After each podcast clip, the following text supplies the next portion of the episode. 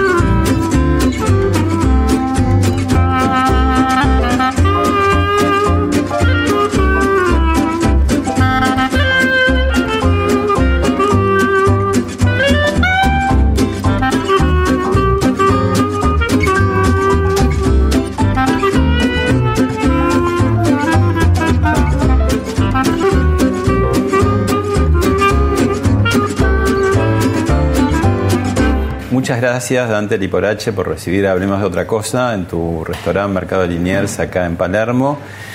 Y antes que nada preguntarte, ¿chef o cocinera? Me gusta más chef. ¿Te gusta Me más, chef? sí. Hubo una cosa muy de, llamémonos cocineros como para bajar el ego, creo que fue, pero en realidad uno, eh, el chef es cuando vos llegás a manejar uno, dos o tres restaurantes y cuando tenés a tu cargo cosas que van más allá de la cocina. Ahí ya pasás a ser un, un chef y no solamente un cocinero. Por eso creo que va más el nombre. Bueno, ahora abstra- abstraete un poco de tu oficio, de tu profesión, y te vamos a hacer la misma pregunta que hacemos en este tiempo tan raro, ¿no? Sí. ¿Cómo estás llevando la cuarentena? ¿Qué sensaciones tenés? ¿Qué pensás? A ver, al principio me costó mucho, como sup- supongo que a todo el mundo. Eh, fueron los primeros 15 días, eh, me, me tocaron bastante porque yo recién había abierto este restaurante, Mercado de Liniers, que, que lo venía pensando hacía prácticamente tres años. Eh, y a los dos días de abrir eh, surge todo, todo esto. Entonces, bueno, tuve que cerrar y me agarró una especie de bajón eh, entre, entre esto de no poder salir a la calle, decir un proyecto tan buscado que le pase esto. Eh, y después nada, lo de siempre, lo que nos pasa a todos. Bajé un poco la, la- la locura y dije, bueno, ¿qué hacemos con, con Mercado de Liniers? Eh, lo, lo cierro, era un restaurante tan chico, es un restaurante tan chico que la verdad que eh, cerrarlo era una opción, porque no, no, no me lleva tanto gasto mantener un mercado de dinero cerrado, y volverlo a abrir eh, a, los, a los meses que cuando pase todo esto. Pero después hablando con los chicos del equipo, que son ¿Cuánta gente trabaja con vos? seis personas en la cocina, somos seis en total.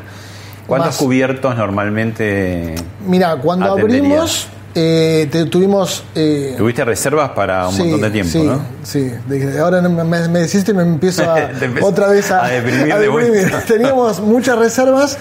eh, era un poco una expectativa porque mi último restaurante arquino yo lo había cerrado en su mejor momento por un tema de que me había eh, distanciado de los socios, entonces quedó como esa cosa de cuando vuelve Tarquino, volvió Mercado de Liniers, que era como la continuación de Tarquino, y sí, teníamos casi un mes de pedido de reservas y el día que abrimos, los dos días que abrimos, tuvimos en el primer turno 65 personas y en el segundo turno teníamos 65 personas, o sea que estábamos completos dos turnos. Ahora, ahora vamos a seguir con la reconversión que tuviste que hacer a la fuerza, pero eh, quería ir un poquito más para atrás.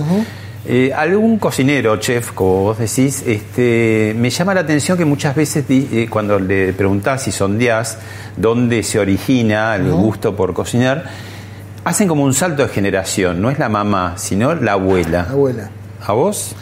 Tal cual, a mí me pasó lo mismo. eh, mi mamá trabajaba, yo soy hijo de padres separados y mi mamá trabajaba y ella mantenía la casa. Entonces, eh, no tenía mucho tiempo para cocinar. Igualmente, hoy que tiene tiempo, tampoco es una gran cocinera, eh, pero mis abuelas sí eran Pide grandes. delivery todo el tiempo al Pide hijo. delivery, sí, pide bastante delivery. Eh, gracias a Dios pide delivery. Eh, tuve dos abuelas, una italiana y una sueca.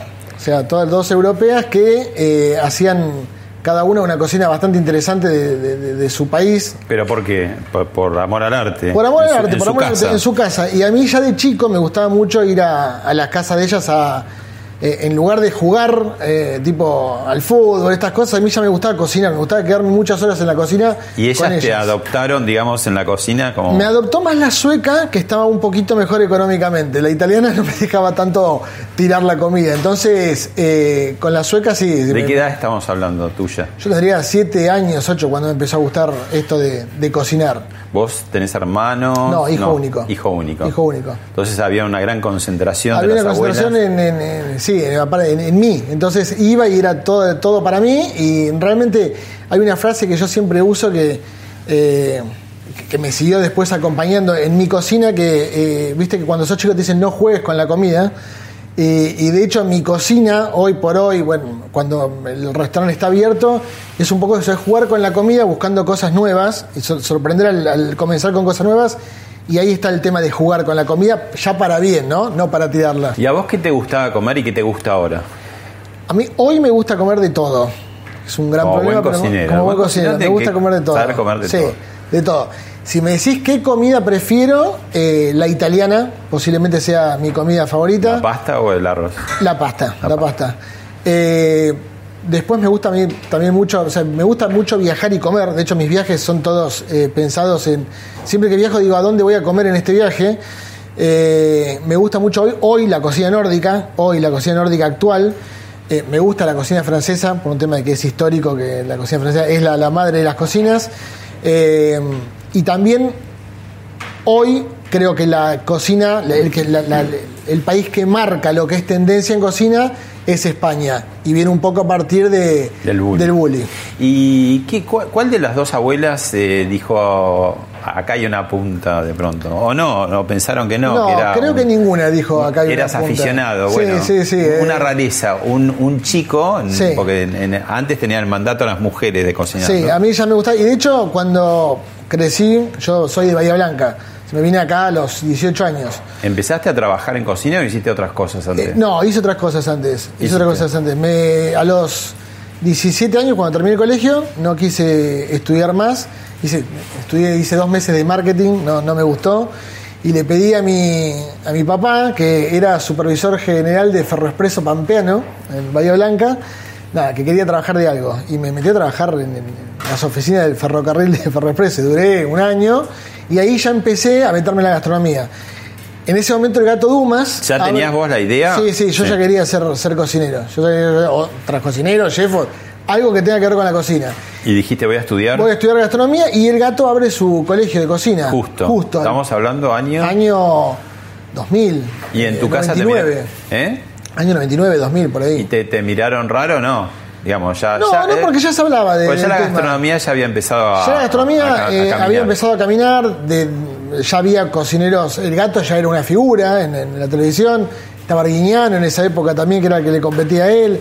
eh, Ya los cocineros Los televisivos. cocineros tenían una, claro, los- yo creo que le debemos mucho a Dumas, que a partir de él el cocinero como que sale un poco de, de la cocina y se transforma en una figura. Bueno, y, y fuiste entonces al colegio de cocina con Gato Dumas. Con el gato, que el gato en ese momento estaba él en el Bueno, contá un poco a, la- a la- a las nuevas generaciones quién era el Gato Dumas, que era eh, más allá de un excelente cocinero, un showman, digamos. Un showman que hizo restaurantes eh, históricos en, en Buenos Aires. Eh, Para mí el gato fue quien, quien cambió la alta cocina o la manera de salir a comer a un restaurante más, más lujoso, más experiencia.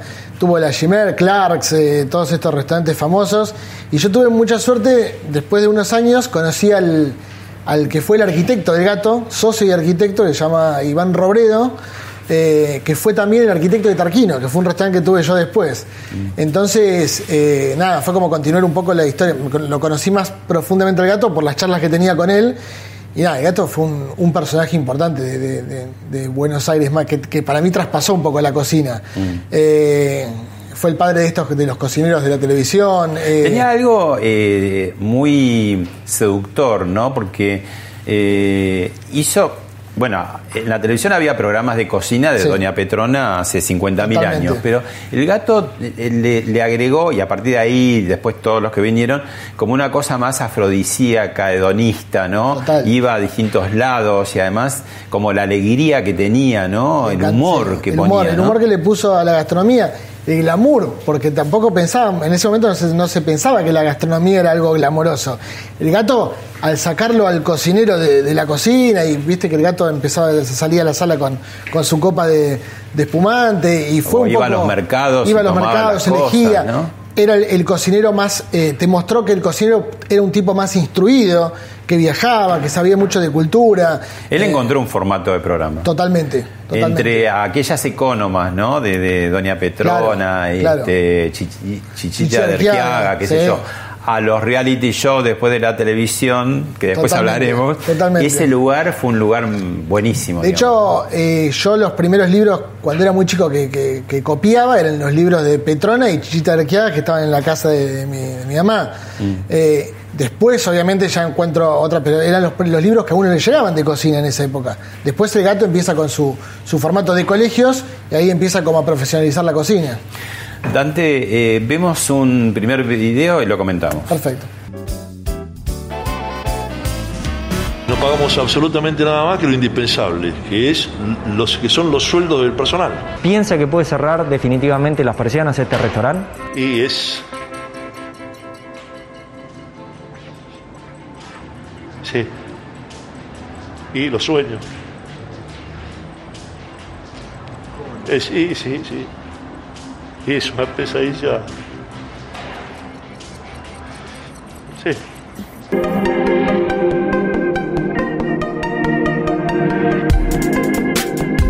Bueno, ¿y qué puntería la tuya, no? Porque Fantástica. viniste después de, no sé, dos, tres años, dijiste Sí. al principio pensando en el nuevo restaurante, lo venís a abrir tres, cuatro, cinco días antes de que se decrete De que- la sí, sí, cuarentena. un, oráculo. Sí. sí, Eh, sí, a ver, eh, obviamente nos pegó, nos pegó, pero... eh, a ver, ¿por qué, por qué me, me- me- lo sentí tanto? Yo cuando dejo Tarquino, que era mi restaurante de alta cocina, eh, me dedico 100% a la rosada y a abrir unos... Después unos- vamos a tratar de tu de paso tema. por la Casa Rosada. Y- Ese es un capítulo aparte. Y con otro grupo me, me dedico a abrir eh, una serie de bares que fueron Uptown, Trade, que bueno, ahora están cerrados, pero que como que cambiaron un poco la manera de ir a un bar en Buenos Aires. Era Uptown o Trade son lugares donde vos vas- ibas a, a vivir más una experiencia y no solamente a tomar un trago y la comida era tan importante como la bebida. Eh, todo eso lo hice en esos tres años en los que dejo Tarquino. Pero siempre en mi cabeza estuvo en volver a la alta cocina, en volver a un formato de restaurante de, lujo adaptado a estos tiempos. Saquemos, saquemos la pandemia, ¿no? Adaptado a los tiempos económicos que vivía el país y que para mí eh, era que un restaurante de alta cocina ya no podía valer tan caro.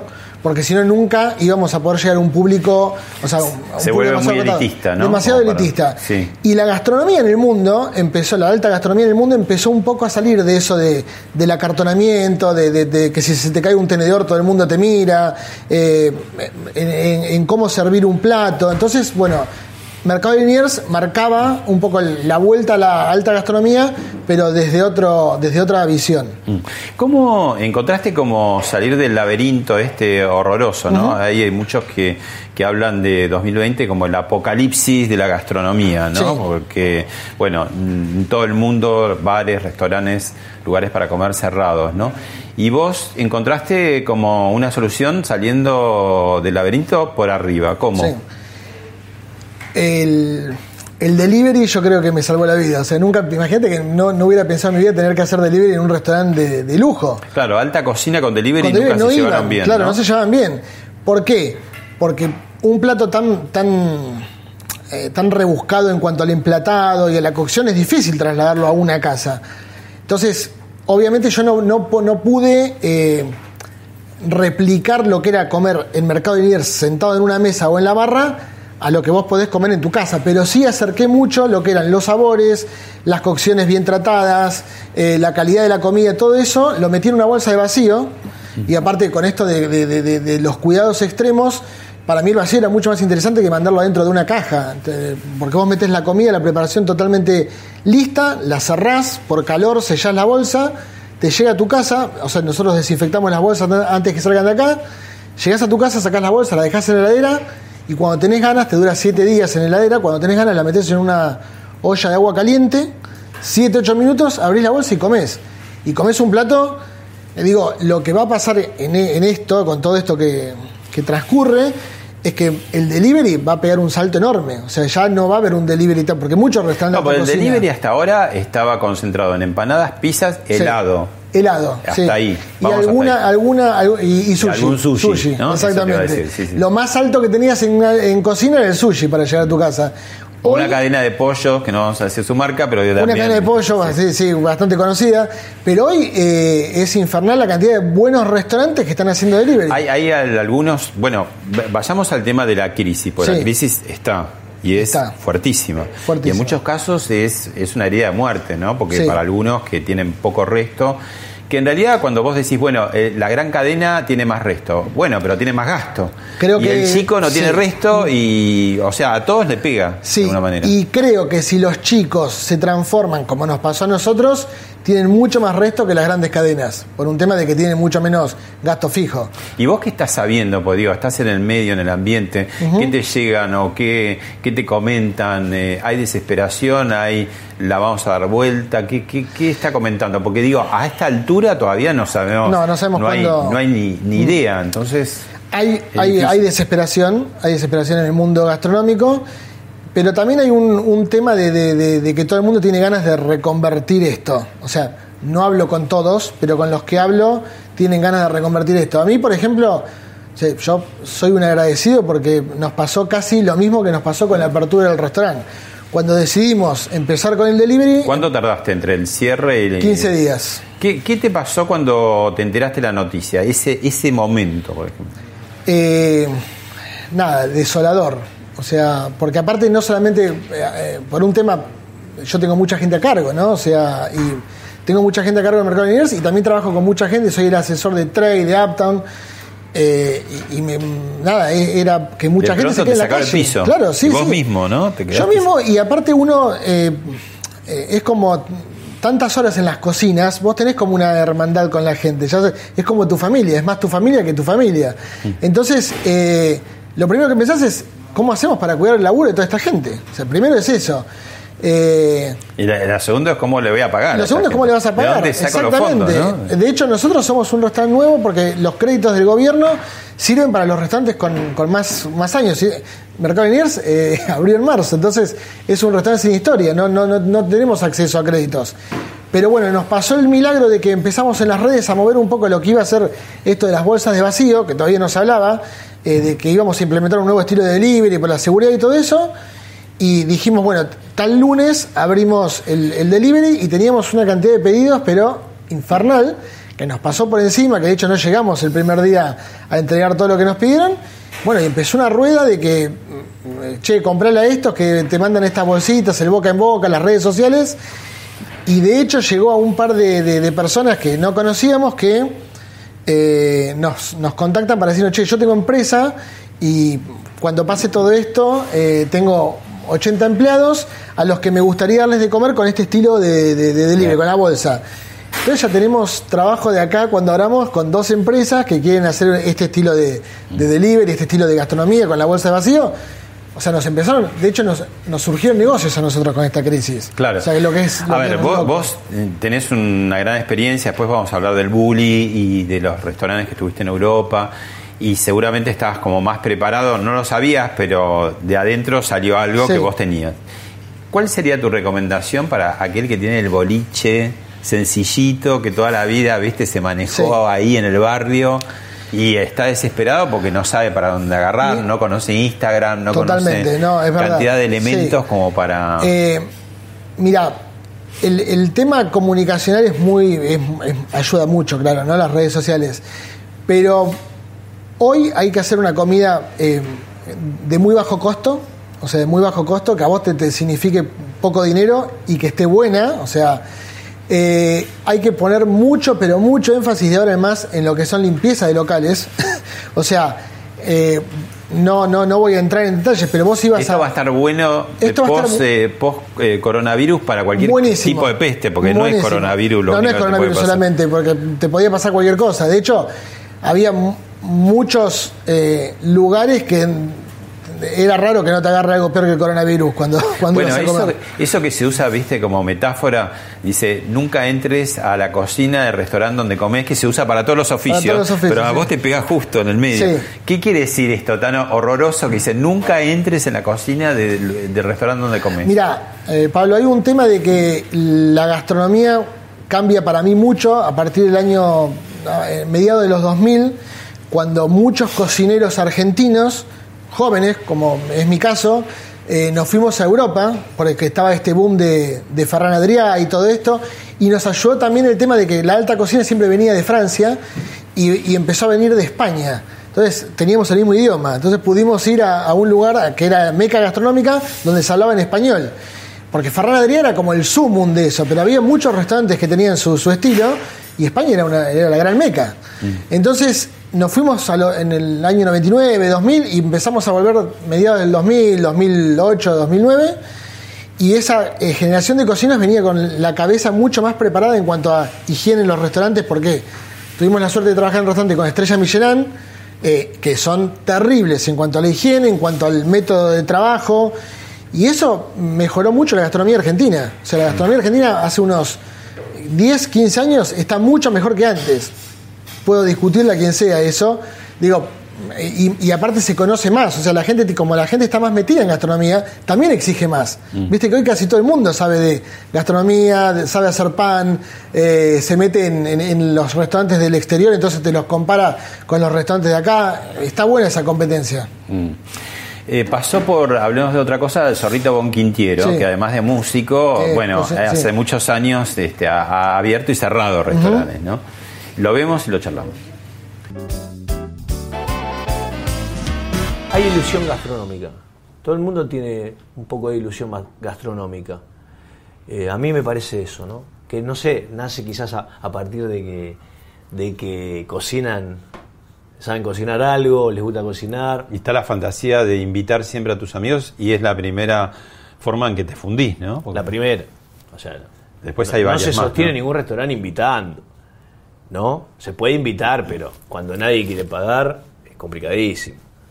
Eh, yo casualmente ahora, yo abrí como seis en- desde el 95, ¿no? Tuve distintos, abrí y cerré restaurantes. ¿Qué pensás de, de- de esto que dice Zorrito en cuanto al negocio? Olvidemos ¿no? del coronavirus. Fuera del coronavirus también es un negocio con ciertas cornisas, ¿no? Sí. ¿Por qué?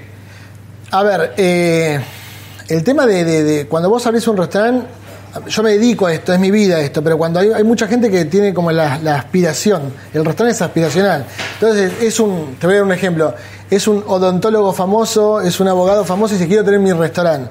Y no es para cualquiera esto. ¿Se te pasó la bronca con Francis Malman, Narda Lépez? eh? No, eh, con Francis eh, fue un. No me acuerdo con qué nota fue que. Pero te quedó porque todos te preguntan. Sí, me preguntan eso. En, en realidad te cuento cómo, cómo arranca todo. Cuando yo vuelvo de Europa, abro Moreno, fue el primer restaurante en San Telmo, y hacía una comida que en ese momento era muy moderna.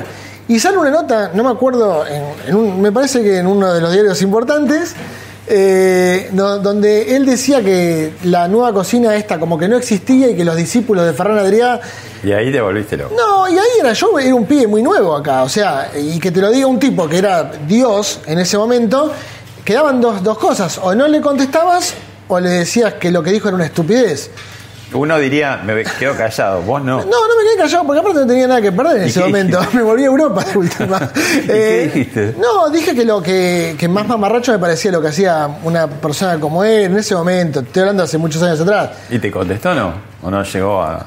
No, contestó, él no, no contesta directamente, contesta con otras cosas. Y después fue un, un tema, una vez dije que lo- lo- la, la- esa anécdota que quedó como gracioso, que yo dije que el perro no se acercaba a la parrilla, que era, que era la primera vez que un perro no se acercaba a la parrilla, pero quedó medio gracioso. Igual con...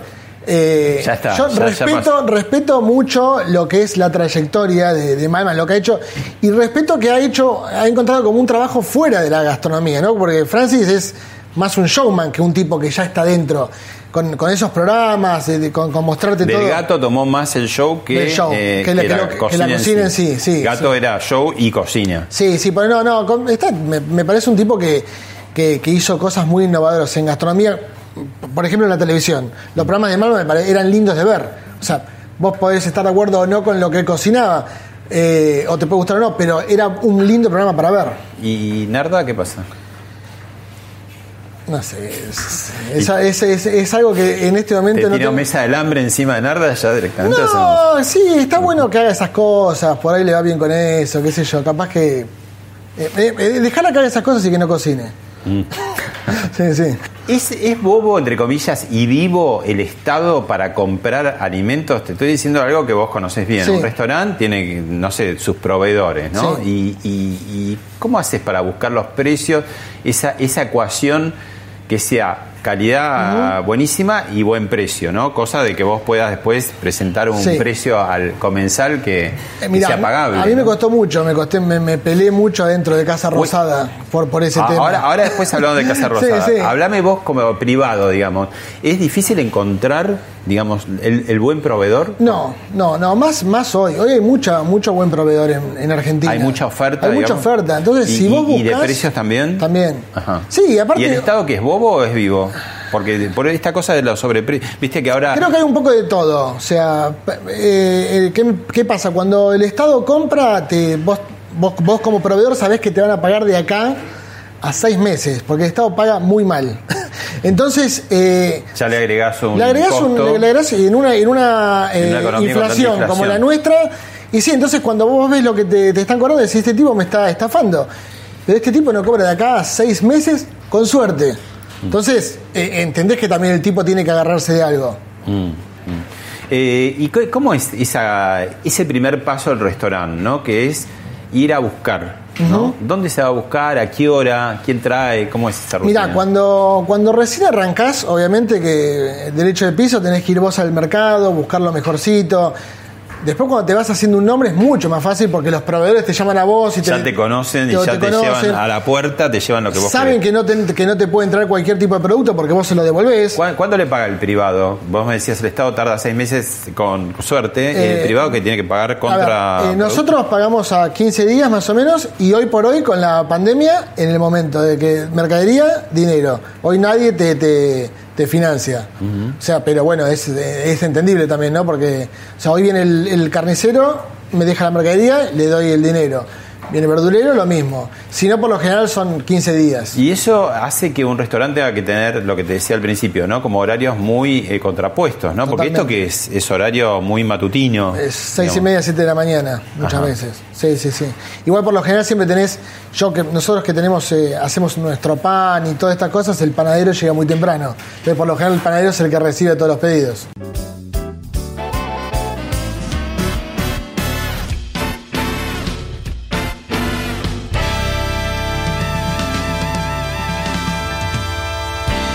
Pasó también por, hablemos de otra cosa, Fernando Troca. Y bueno, nos comentó algunas cosas sobre el gusto del paladar argentino.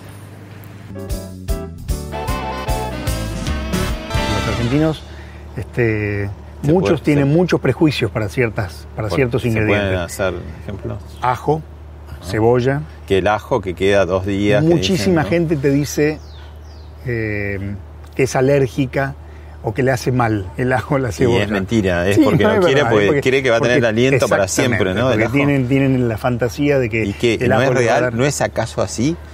Si comes un ajo crudo, sí. Ah, Si comes el ajo cocido, no. Eh, ¿Qué otro? A ver, ¿qué anchoas. ancho. Las ¿Qué anchoas. pasa con ancho?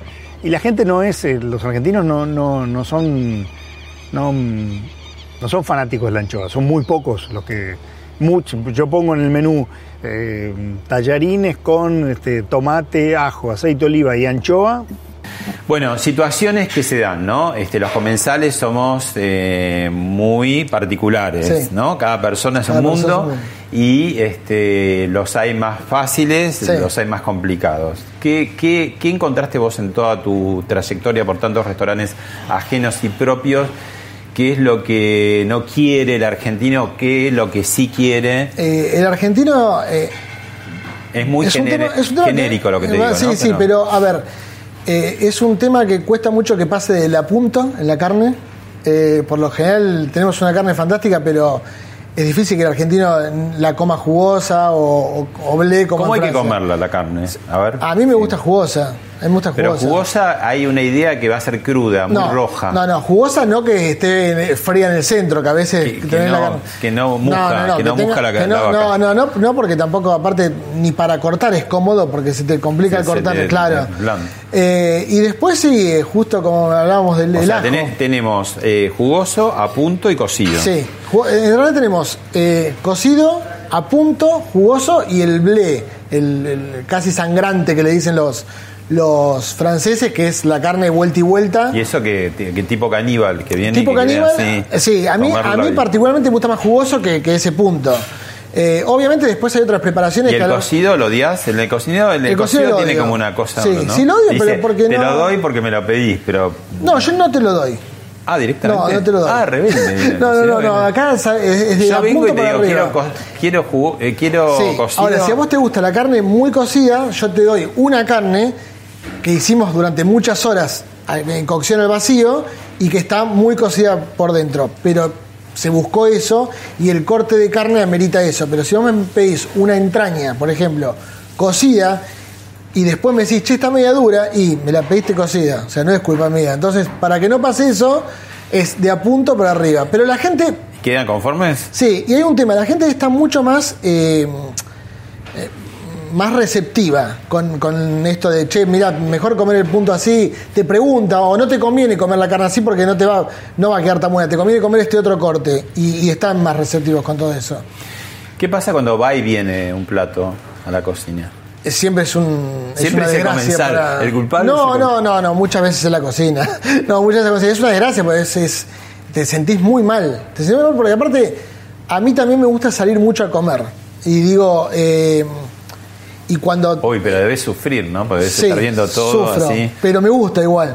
Digo, entonces cuando vos salís, no sé, o con una pareja, o con un amigo, o con un grupo de, de amigos, y no comes, eh, o, o no comes bien, o no pasás una buena noche, pues salir a comer es, es un ¿Cuál disfrute. es la, la protesta que más se repite? Que, no- que está frío, que no está... La protesta que más se repite, sí, que, que no está que no está temperatura o el punto de la carne si eh, si alguien te lo peleó y dijo no yo lo quería un poco más a punto y esto está casi jugoso, pero más que nada es la temperatura de los platos lo, lo- lo que te puede jugar una cuando el restaurante está muy muy lleno y tenés, sacás platos eh, sin parar, por ahí algún plato se te, se te escapa de haber calentado bien el plato y eso puede ser un, un motivo de, de queja. Bueno, te, te invito a escuchar ahora y ver a Liliana Franco, que es una de las periodistas acreditadas en Casa de Rosada. Gobierno, que nos va a hacer un poquito de historia de, de la cocina en la Casa de Gobierno. Y bueno, como vos sos protagonista, después nos vas a contar en primera persona que, cómo fue esa experiencia. Perfecto. En el caso cuando llega Macri, él y contratan al chef, los funcionarios tenían un menú diferente. ¿Qué quiero decir con esto? Diferente en el sentido de que tenían más variedad de platos que los que eh, comía el resto de los empleados. También lo que innovó Macri fue que tienen que pagar, o sea, los funcionarios comenzaron a pagar por su comida. Eh, cuando llega la administración de Alberto Fernández, esta decisión de que los funcionarios se pagan la comida continúa, la mantiene. Eh, respecto al menú, no hay un chef en este momento, pero insisto, mm, probablemente si pensaban contratar a algún jefe de cocina, eso quedó todo suspendido por el coronavirus. Hoy en, en la Casa Rosada si funciona el comedor es estrictamente para el personal pequeño que hay eh, en este momento en la casa. Bueno, Casa de Gobierno, eh, periodo eh, presidencia Macri, Macri. eh, entraste en 2016, 2016. hasta el 10 de diciembre. Hasta el 10, hasta el Hasta 9. el 9 de diciembre. Hasta el 11, estuve hasta el 11. Ah, estuviste hasta el sí, 11 de estuve hasta el diciembre, 11. pisaste la nueva, la nueva- administración.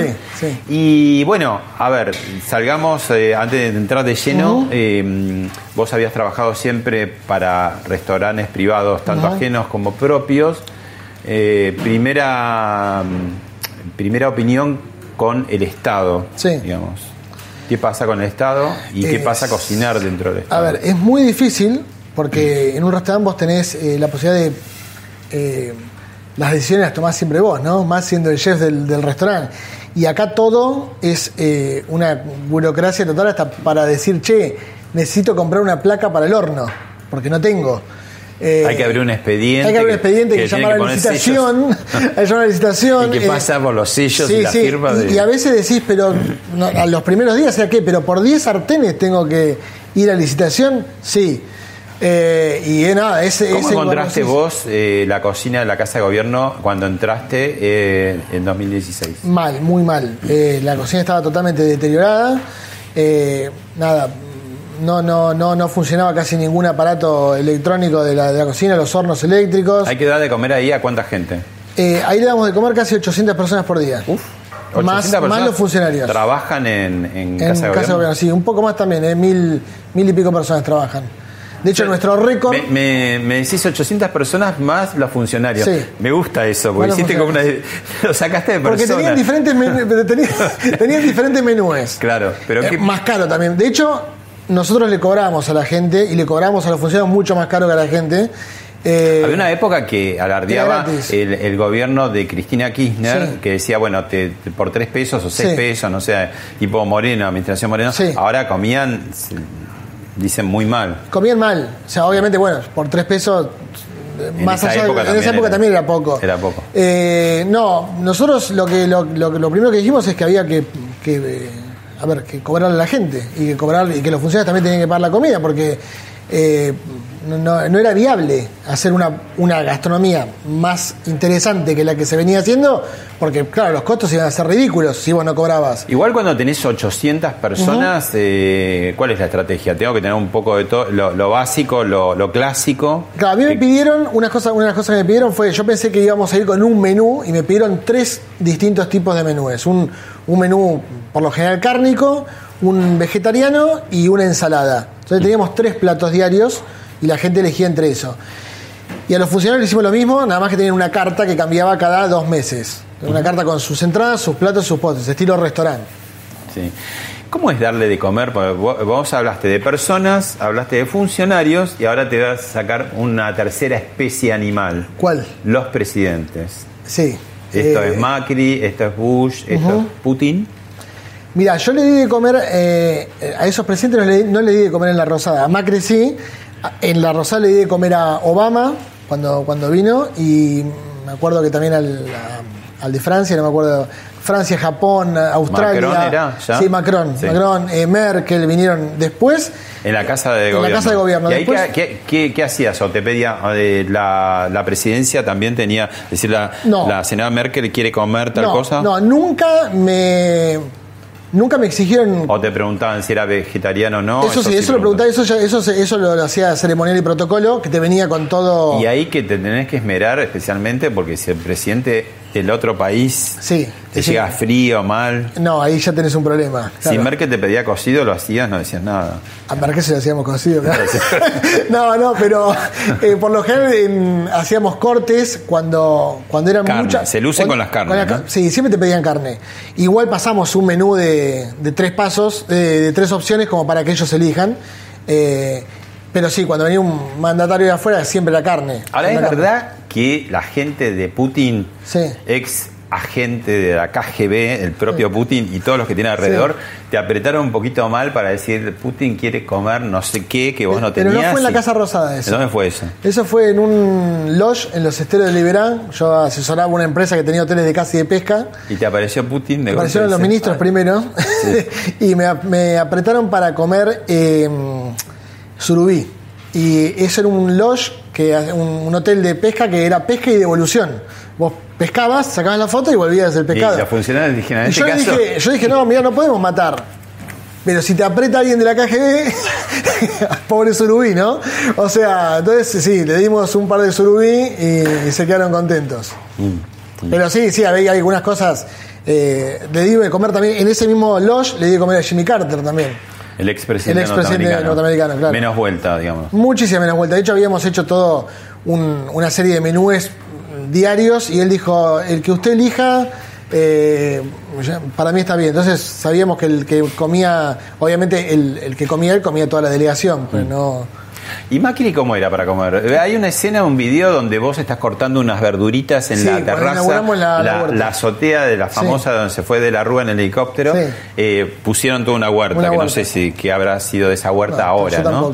Y de ahí vos cortás una lechuga, no sé qué, y de ahí te ibas a la- al despacho y Sí, se lo dabas esa a fue la primera vez que pudimos sacar verdura de la huerta eh, y cortamos una, hicimos una, una ensalada con las cosas que las primeras cosas que tuvimos y se las llevamos a, a Macri para que para que pruebe la Y- huerta propia. ¿Y eh, aprobó? Aprobó, sí, él le comía bastante ensalada. eh, obviamente estaba muy muy bien la huerta porque se cuidaba bastante, entonces tenía una, tenía una verdura bastante buena. Eh, él siempre por lo general comía una ensalada y un plato. Muy, muy italiano eso también, ¿no? Eh, siempre, o carne o pescado, alguna vez pasta, mucho risotto, mucho risotto se comía en la rosada. Bueno, ¿te animás? Eh, seguimos conversando un rato y hacemos un break y nos haces una receta Sí, claro. fácil, digamos, que la gente en cuarentena pueda llegar a hacer. Puede llegar a ser perfecto, dale. Vamos, Bien, vamos. Bueno, vamos a hacer un risotto para dos personas.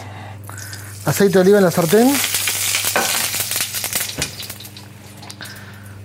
Aproximadamente 3 cucharadas de cebolla cortada bien fina.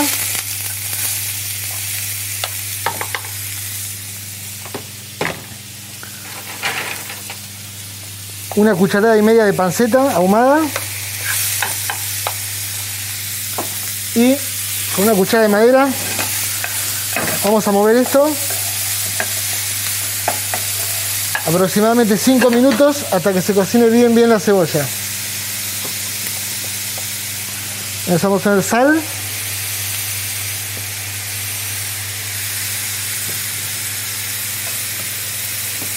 Pimienta.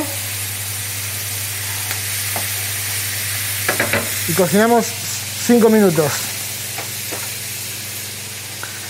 A los 5 minutos le vamos a poner un vasito de vino blanco y a dejar que se evapore bien, bien, bien el alcohol. Y le vamos a agregar en ese momento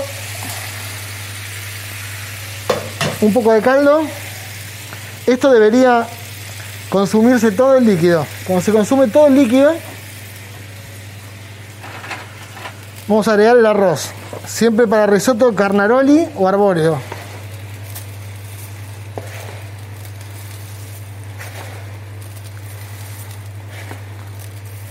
Metí cuatro, cuatro puñados chiquitos de arroz. Movemos bien. Que el arroz tome todos los jugos y todo el sabor de la cebolla y la panceta. Y vamos a cocinar esto durante más o menos 18 minutos. A los 18 minutos el arroz ya nos va a quedar así, de este color. Mientras en esos 18 minutos se cocina el arroz, vamos a ir agregándole de a poco el, caldo. Se va consumiendo, vamos agregando. Se va consumiendo, vamos agregando. Y ahora, cuando el arroz está caliente, antes de terminar, vamos a montar con manteca y queso parmesano.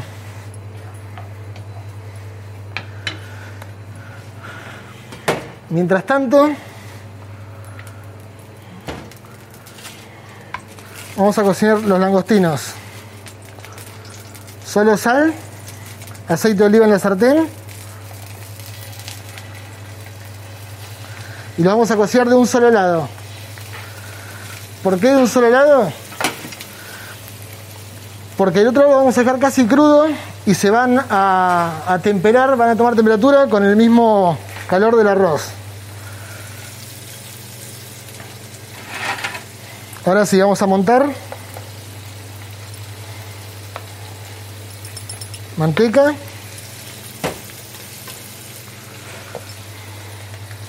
Queso parmesano.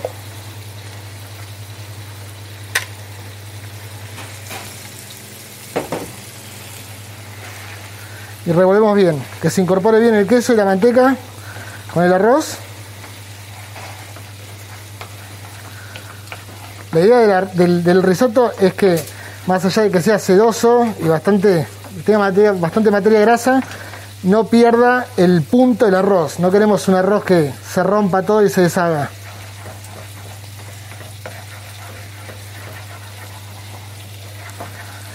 Ahí está. Otra cosa, el arroz no tiene el risotto que a mí me gusta, no es un risotto compacto, es un risotto más caldoso.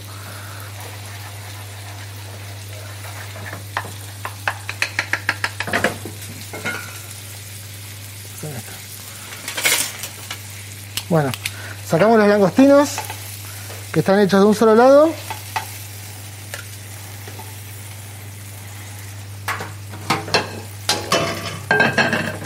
Y vamos a emplatar. Ahora sí. El risotto siempre está bueno dejarlo reposar un minuto. Y directo al plato.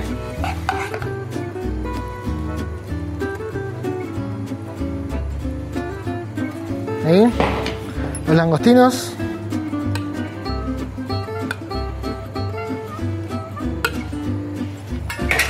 Un toque de pimienta recién molida.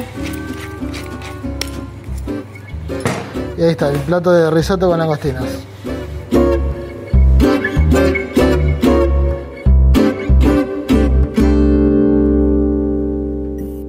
Te, te pedí algo para la cuarentena porque, claro, con tanto tiempo en la casa, la gente empezó a probar cosas, ¿no? Por ejemplo, dicen en panaderías que se vende menos pan porque empezó la gente a hacer pan, Hacer pan, en su casa, sí. ¿no?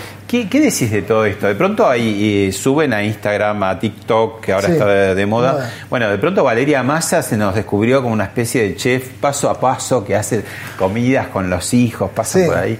Eh, ¿qué, qué decís de toda esta onda gastronómica?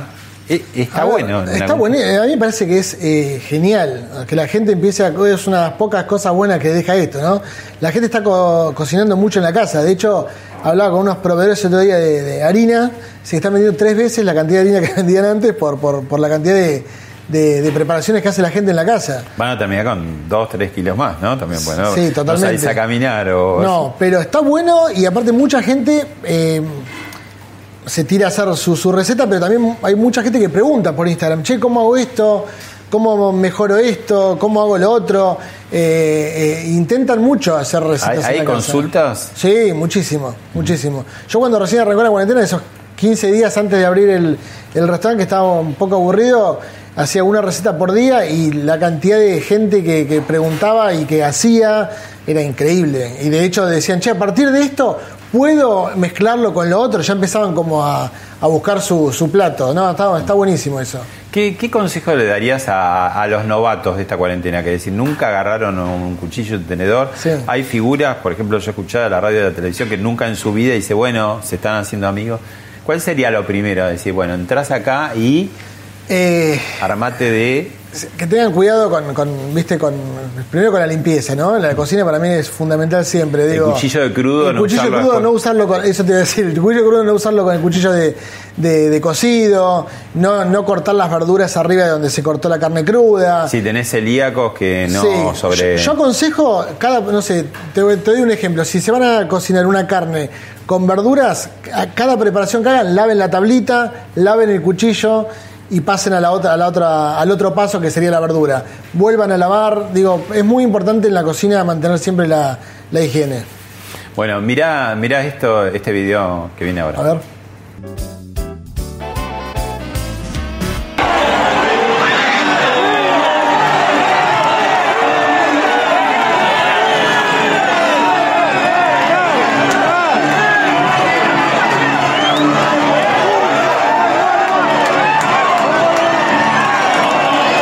¿Qué, pasa con los veganos? ¿Cuál, qué, qué es esta onda? Digo, ¿hasta dónde está bien? ¿Hasta dónde está mal? Sé que vos en Casa de Gobierno también Eso tuviste como un pequeño sí. incidente vegano. Nosotros eh, en Casa de Gobierno hicimos unos lunes veganos, entonces donde toda la comida sí o sí era vegana. ¿Pero qué? Te, te- No, no, fue lo- una, ¿Lo una- consultaste o fue fue una, eh, impronta? Una impronta que hablamos con Secretaría de Presidencia, nos dijeron que sí, le ¿Casi para cae el gobierno de Macri con eso? Eh, ¿Con los empleados, digamos, de que No, no, se, no. se rebelaron? No, porque el tema era que todo el mundo, ellos me decían, che, para mí la gente necesita comer, nos está pidiendo más eh, comida Más sano. Más sana.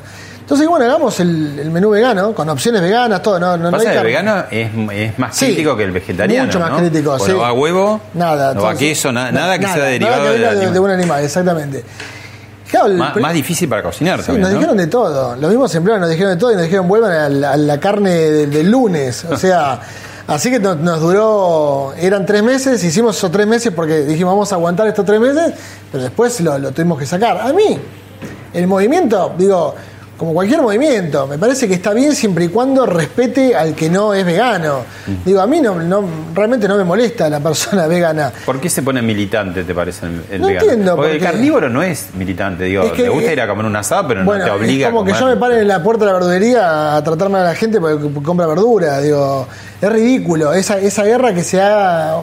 que no entiendo mucho eh, de dónde ¿De viene. dónde o sea, salió? Porque el vegetariano siempre fue tranquilo, el digamos. vegetariano fue tranquilo, el vegano es mucho más. eh, más belicoso, ¿no? Sí, ¿llegaste a una conclusión por qué? o- No, bueno, ellos tienen, eh, obviamente tienen un fundamentalismo de que uno prácticamente es un asesino serial porque, porque está comiendo, cocinando una vaca. Entonces, eh, bueno, se los, les, les explicás que no, pero en un momento cuando ya te dicen, sí, sos un asesino, bueno, listo. Digo, tampoco voy a estar todavía explicándole al vegano que no soy un asesino porque estoy comiendo un, un- una- un pedazo de, de carne.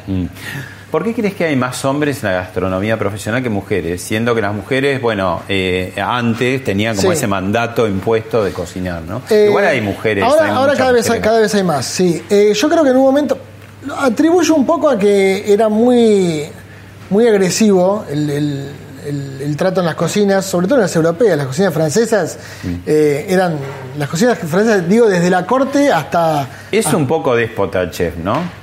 Es un poco Vos así. tenés un poquito de historias también así. Sí, medio, sí, ¿no? sí, sí, en- de hecho en, En Casa de Gobierno. en Casa de. Gobierno dijeron que ¿Por yo qué? Pero te, un día de mal humor y... Me pareció fantástico el audio que subieron supuestamente atacándome, porque lo que yo decía era que eh, nos estaban entregando una comida totalmente eh, que no era, no era el, el nivel que nosotros necesitábamos. No le dijiste con esas palabras. No, no, no, lo dije pésimo, Ah. pero lo volvería a decir, digo, o sea, es, es un trabajo. A vos, Bueno, pero por eso digo, a veces el cocinero tiene Sí, como... digo, pero qué sé yo, si un, a un médico, la, la, la- la- ¿cómo se llama? La que le pasa a lo- los... La del bisturí, La del bisturí. Eh, digo, le pasa mal el bisturí, digo, y el tipo se equivoca también, la, el instrumenta- el instrumentista, no sé.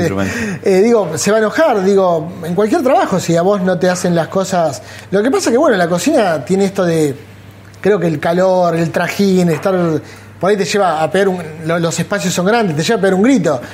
Pero tampoco eh, tuve, nunca tuve un problema con un empleado que haya dicho nada, digo, los, empleados también están acostumbrados a eso, ellos vienen de cocinas que son mucho peores que las mías.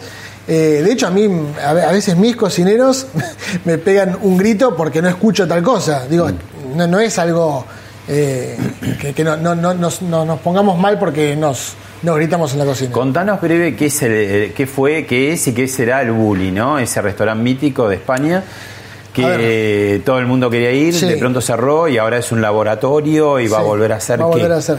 Eh, el Bully fue el restaurante que cambió todo, toda la gastronomía eh, a nivel mundial, sobre todo la alta gastronomía y sobre todo la manera de eh, ser libre en cuanto a lo que vos quieras meter arriba de un plato, con mucha técnica moderna.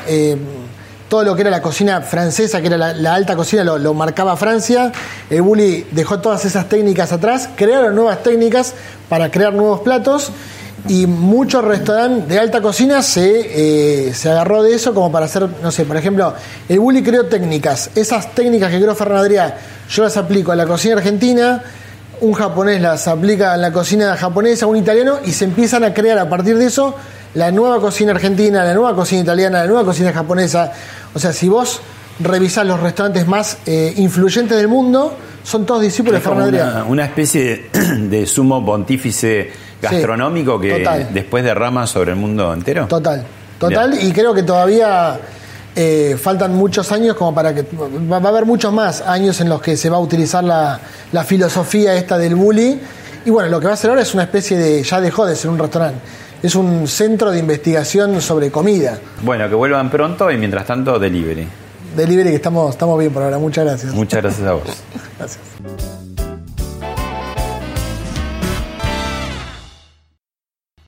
Esto fue Hablemos de otra cosa con Pablo Sirven, un podcast exclusivo de La Nación. Escucha todos los programas de La Nación Podcast en www.lanacion.com.ar. Suscríbete para no perderte ningún episodio. Estamos en Spotify, Apple Podcast, Google Podcast y en tu reproductor de podcast favorito. Seguí escuchando La Nación Podcast.